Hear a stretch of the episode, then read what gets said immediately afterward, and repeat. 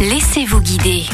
Je vous emmène faire une randonnée peu ordinaire dans le Cotentin, une escapade rocheuse. Il va falloir marcher, grimper tout en gardant l'équilibre, mais il paraît que ça vaut le coup. Et c'est Vincent le Mouton, guide accompagnateur de randonnée, qui sera la personne à suivre. Bonjour Vincent. Bonjour. Alors c'est vrai que parmi toutes les randonnées que vous proposez dans la Manche, c'est la randonnée rocheuse qui a attiré mon attention. Vous pouvez nous en dire plus? C'est une activité, une randonnée que j'appelle euh, l'escapade rocheuse. Donc ça se passe sur les caps rocheux du Nord Cotentin, de la Hague. Donc il y a plusieurs parcours comme ça qui jalonnent les caps. On est surtout en bas de falaise. On est sur les rochers en bas et on parcourt les caps. Donc on est souvent amené à mettre les mains et je peux être euh, amené à sortir la corde pour contre-assurer. Est-ce qu'on peut avoir une idée de l'itinéraire? En fait, on sera sur la baie Gravelette. On partira de la crêperie de Gravelette et on va en direction du bec de l'âne, en fait en direction du Nedjebourg. On va pas jusqu'au Nedjebourg puisque c'est une réserve naturelle. Mais donc on remontera au niveau du bec de l'âne, et qui est un super endroit.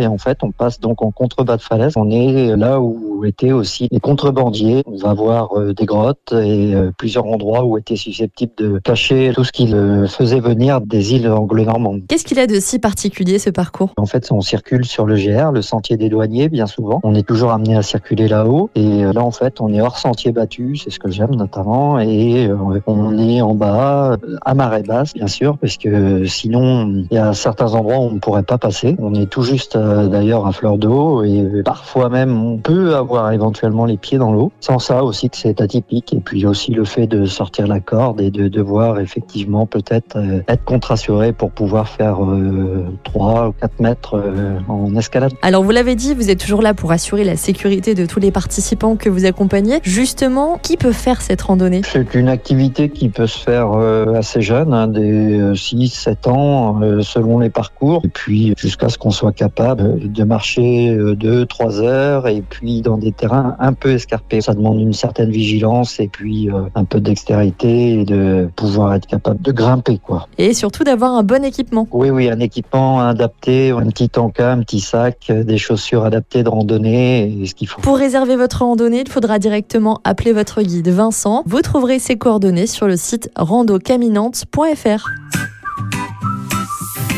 Toutes les chroniques de Sanef 177 sur sanef177.com.